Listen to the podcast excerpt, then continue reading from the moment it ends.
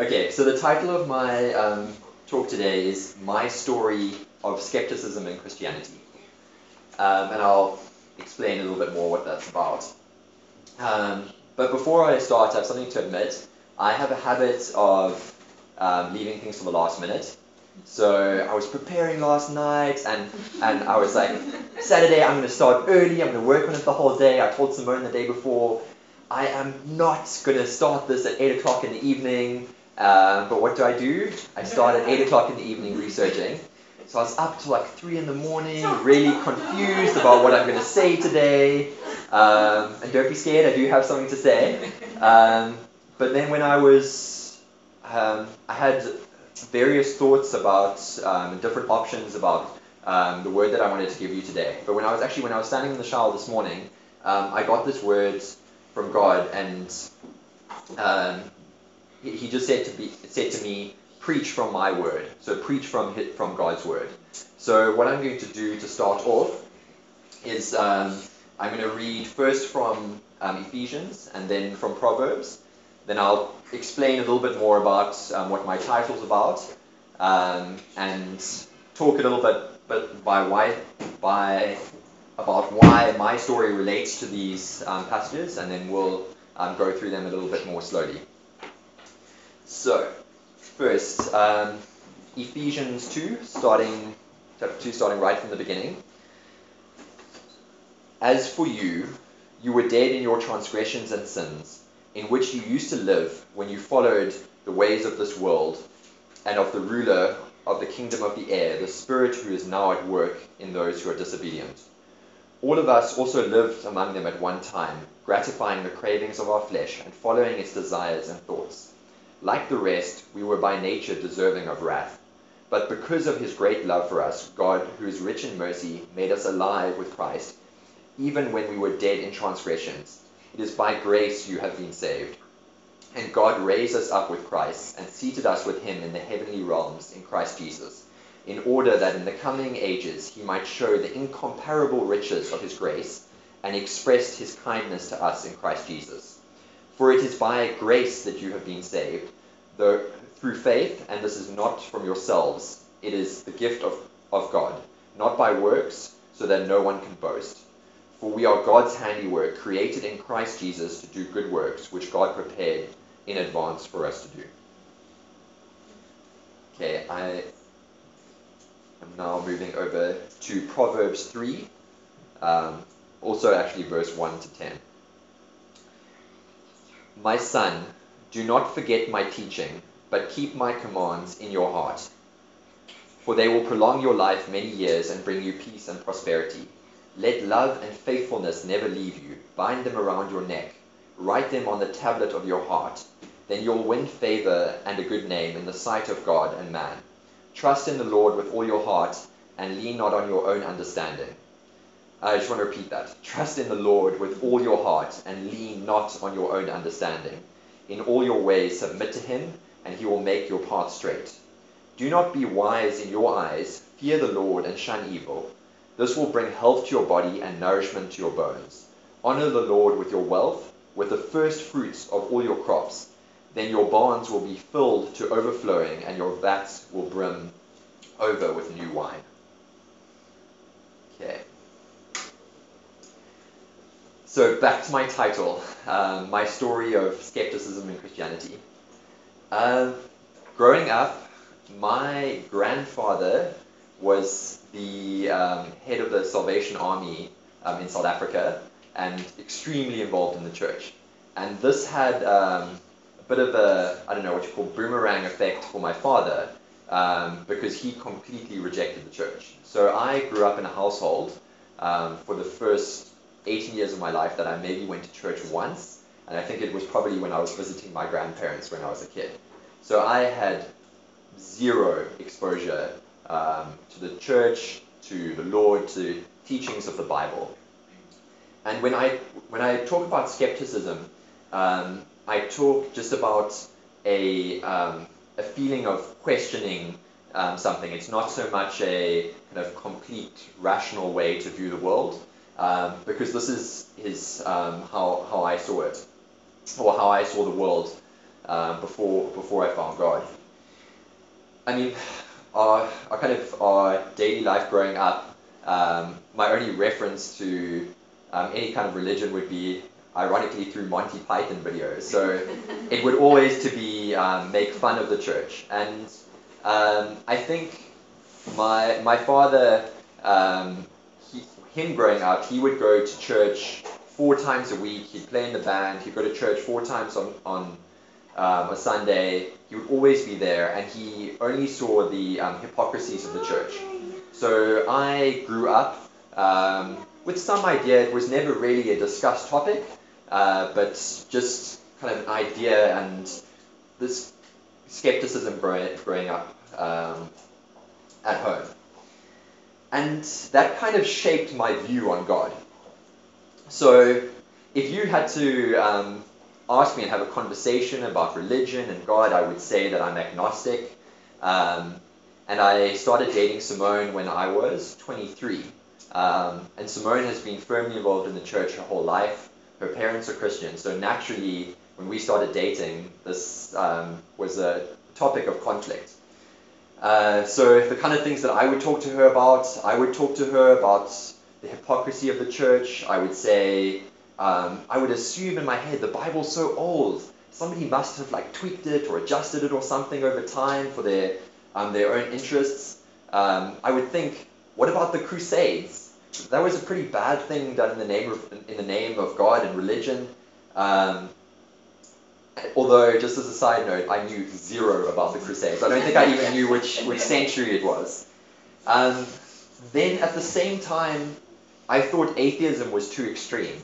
Um, in some ways, thinking now, I think even even though at those times um, I didn't have any relationship with God, I feel like He placed something on my heart to feel that, that atheism was just too extreme. So I called myself agnostic, whatever that means, on the fence.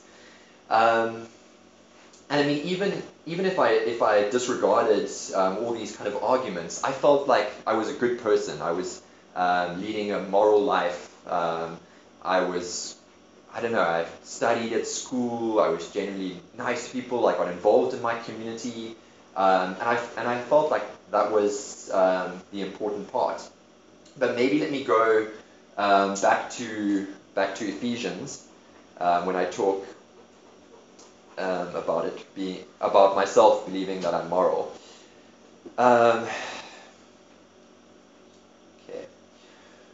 All of us also lived in all of us also lived among them at one time, gratifying the cravings of our flesh and following its desires and thoughts. Like the rest, we were by nature deserving of wrath.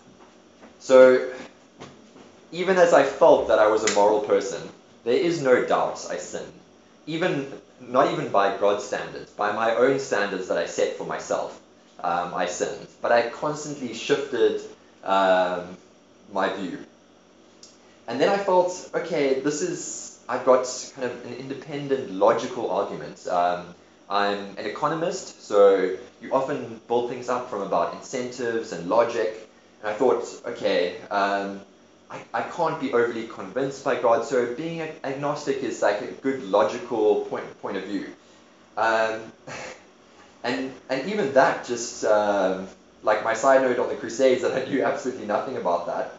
Um, I read a, a, a, book this year. Um, it's a book on decision theory, which is like as about as logical of economics as you can get. And the author quoted um, a French mathematician, philosopher, and physicist called uh, Blaise Pascal, um, who lived in the 17th century. And he had something interesting to say, which only now, having believed and read the Word of God, do I, can I properly understand. He said, If you gain, you gain all. If you lose, you lose nothing. Wager then without hesitation that He exists. So, my point there is that even if I had to go with my own logical, rational, agnostic understanding, um, if my view was that there was some chance that God did exist, but I wasn't quite sure.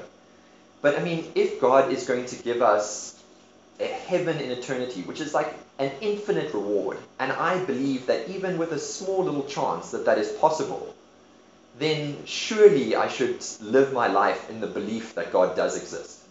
Um, so even by my own standards, I believed I was a rational person by sitting on the fence. I was being completely irrational, um, which I find fascinating now.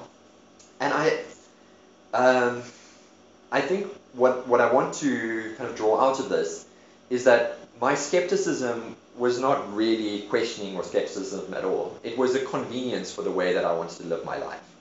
I wanted to live my life in the world. I had a fear of going to the church. I had a fear of what that might do, what that might say. I had a fear of even picking up the Bible. Um, and I hid these all in these complex arguments. And I'm sure you have maybe had these arguments with yourself or encountered people that have, like me, that have brought these arguments to you. And maybe just reflect on the fact that perhaps these, these do come from a place of fear. Um, and I don't know, when you're dealing with somebody who's scared, it's sometimes there's just, there's no point in, in arguing with them. Um, God needs to, needs to work. So that comes to um, how did it change? How am I standing in front of you now, um, having lived a life of skepticism for the first 23 years of my life? Uh, so Simone and I, for the first year of dating, we had lots of conversations. It really kind of got nowhere. Uh, later, Simone would tell me that she said she just gave up. She said, "Lord, I shouldn't be dating this guy.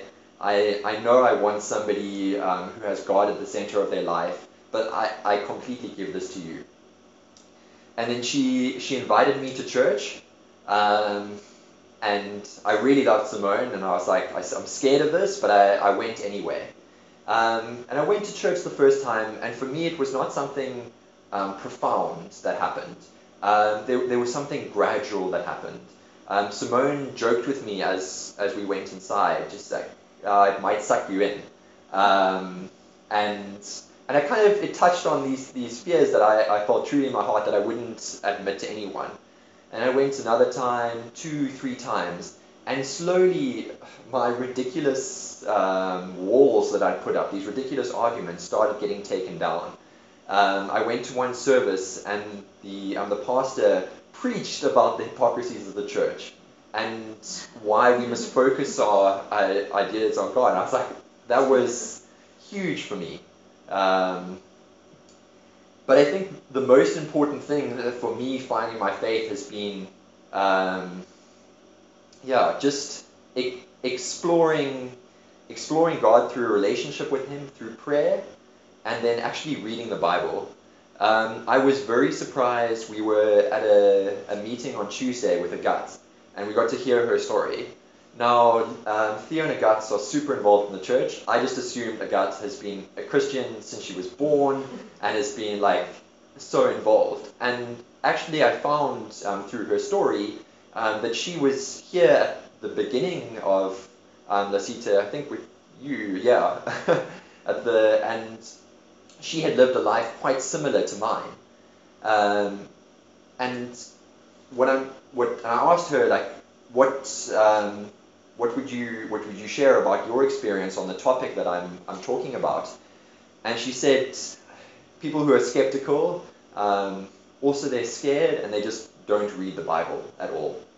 Um, and I found now exploring the Bible that yeah it's just it's removed um, so many of these fears and I realized that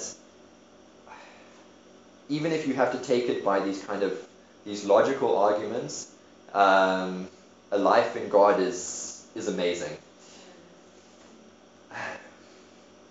Okay, so what I'm what I'm gonna do now is I I'm gonna go through those passages again and um, just touch on them um, about about my life.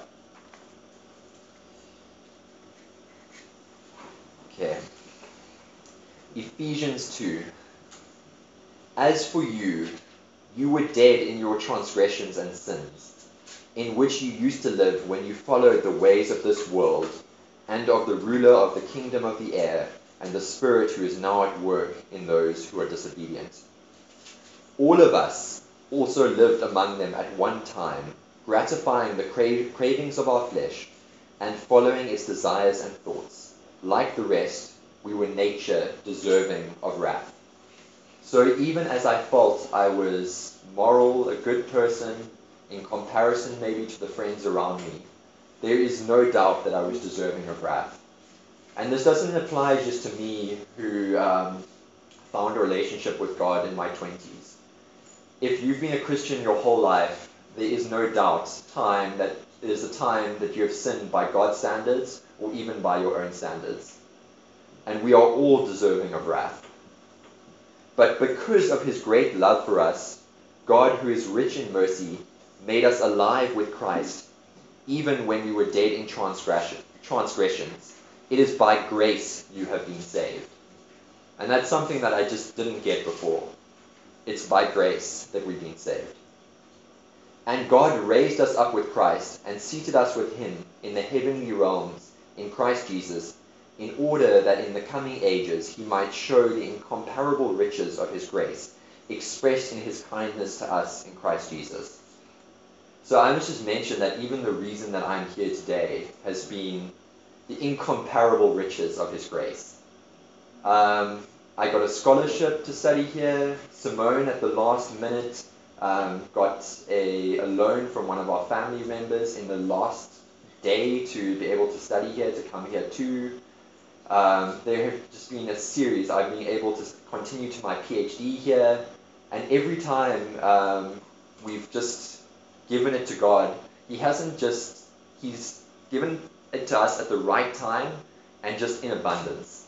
Um, so, incomparable riches of His grace. For it is by grace you have been saved, and through faith, and this is not from yourselves, it is by gift of God.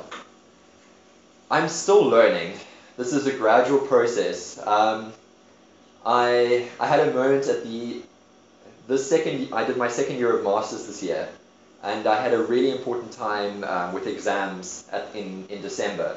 So I went to the front of the church. I had about five people praying for me, like, please let these exams go well. Um, and it really, I was focusing internally, so on myself, like, what can I do? Not, God, how do you want me to approach these exams, or what do you want me to do? And, and looking, and what happened, I prayed so hard, expectant, but I failed everything. I did the worst I would ever have done. Um, but there's a bit of a twist to that, in that in doing so badly, I worked harder than I would have ever have worked on my thesis, which was the most important thing for getting me to a spot to getting to a PhD. Um, so we had Simone and I had conversations in the car when we were back. We were visiting um, South Africa in Cape Town, and I was like despondent. I was like, I know I've done badly. Um, and Simone pointed out that Sometimes God puts you on your knees to remind you that you need Him. Uh, you need to be in faith. Yeah, for we are God's handiwork, created in Christ Jesus to do good works, which God prepared us for advance to do. Sure, yeah, I, I really feel like the more that I have a relationship with God, the more that um, I let Him guide me. Um, even as I say, standing here having opportunity to talk to you all about this um, is here something prepared in advance for me to do, and He does, um, I know, for all of us. So now I'm going to move over um, to Proverbs 3. My son, do not forget my teaching, but keep my commands in your heart for they will prolong your life many years and bring you peace and prosperity. Let love and faithfulness never leave you.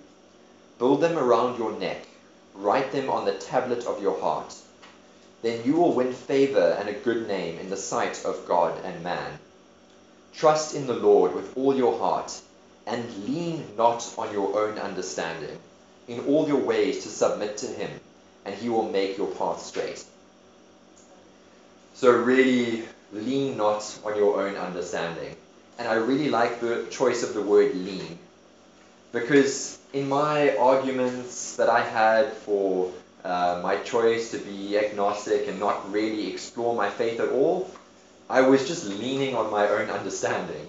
And how I found when I actually explored it, how shallow that understanding was. Um, and I leaned on it because I didn't want to change my life. Um, even though it wasn't something so drastic, I, I wasn't like shooting heroin up my veins or something in a gradual process, but the, um, I, I was sinning. And yeah, I, re- I needed His grace. Okay. Um,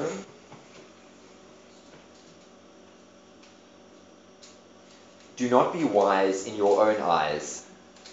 Fear the Lord and shun evil. This will bring health to your body and nourishment to your bones. So also, I feel like the a feeling of skepticism, which I'm sure you've encountered, especially by people uh, maybe who regard themselves academics in that kind of environment, um, it's wisdom in your own eyes. Uh, you feel wise in your own eyes. You feel that you've um, that you've got it worked out. You feel like you've got a secret. In fact, when you see people from the church, you almost have this condescending attitude that they like they don't quite get it, and it feels kind of cute that they're going to church. But that's that that is you judging and sin, sinning in your own way, even though um, you're feeling so confident of yourself. So do not be wise in your own eyes. Fear the Lord and shun evil. This will bring health to your body and nourishment to your bones. Honor the Lord with your wealth, with the first fruits of all your crops. Then your barns will be filled to overflowing, and your vats will brim over with new wine. So we were um, at Kathleen on Friday for Shenu, and and we were passing around saying, what do we have prayer requests for um, to finish the meeting? And Simone and I just feel so blessed at the moment that um, we we didn't like we didn't feel like we we need significant um, prayer requests for ourselves, and I think something Simone particularly has taught me um, to do and that I've learned is yeah, honor the Lord with your wealth, with the first fruit of all your crops. And we found that He takes care of everything else. And it works out, the timing of the way things work out is just, it cannot be from the world, it can only be from God. Yeah, so at the moment our bonds are overflowing and our vats are brimming over with new wine.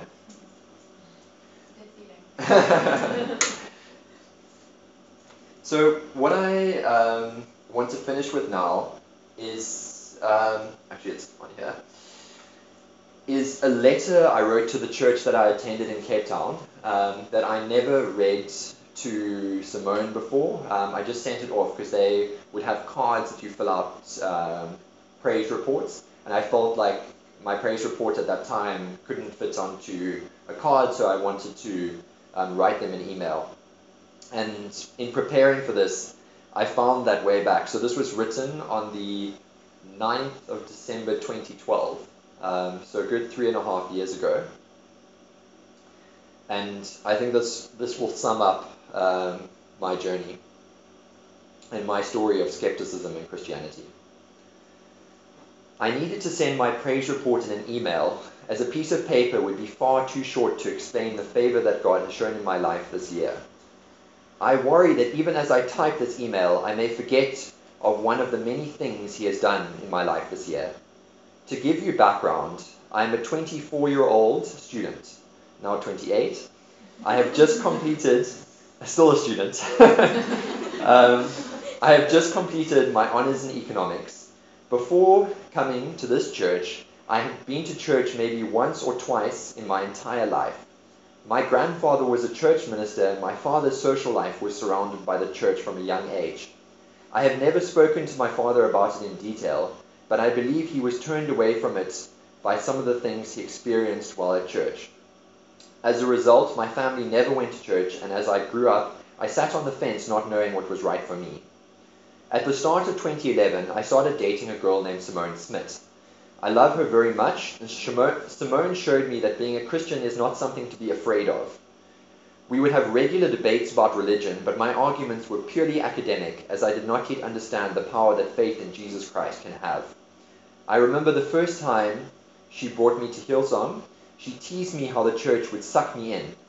Even though she was teasing me about my own fears of going to church, it is not too far from the truth, but in a completely positive way. I'm a very skeptical person, and I was not convinced straight away. I went back to Simone with a second or third time. Now I had started to open my heart. Simone told me later that she was praying for me to test the power of God, as she knew that if I just had to open my mind and heart to test this power, it would wipe out my fears and concerns. I put only 10 Rand in the offering box as it went round that church, that day in church. So to give you perspective, that's 70 cents. Um, but it can buy you a little bit more in South Africa than here. but still, it's not very much. That coming week, I received a call from the postgraduate funding office that they had awarded me a merit scholarship of 15,000 Rand. So that's like a thousand euros. And I never applied for the scholarship. No, I, I never applied. Um, this was the best news I had all year, as my family was in a bad financial situation and I had to pay for my own studies and living expenses during the year. After giving such a small amount resulted in such a large amount of favor, that's, that's I'm I'm worked as asset manager, and that's that's a big percentage return. I started to become convinced that le- that um, living a life close to Jesus is the best way I could ever live my life. My family were in a terrible financial situation for the last five years. My father's company was on the point of liquidation, and our house would not sell despite being on the market for four years. The one thing that I prayed for most was my, my family. They are good people, and I did not deserve to go through the, they did not deserve to go through this unwanted stress. My, my prayers were answered about a month ago, in abundance. So I didn't write this here, but I just have to point out that I actually, Simone and I asked my mother um, permission to um, pray in their home. Um, because they're really like really struggling to sell this house. We moved out, we rented. Um, I mean, it, it, they had to still pay a loan for it, which was really causing so much stress in our family.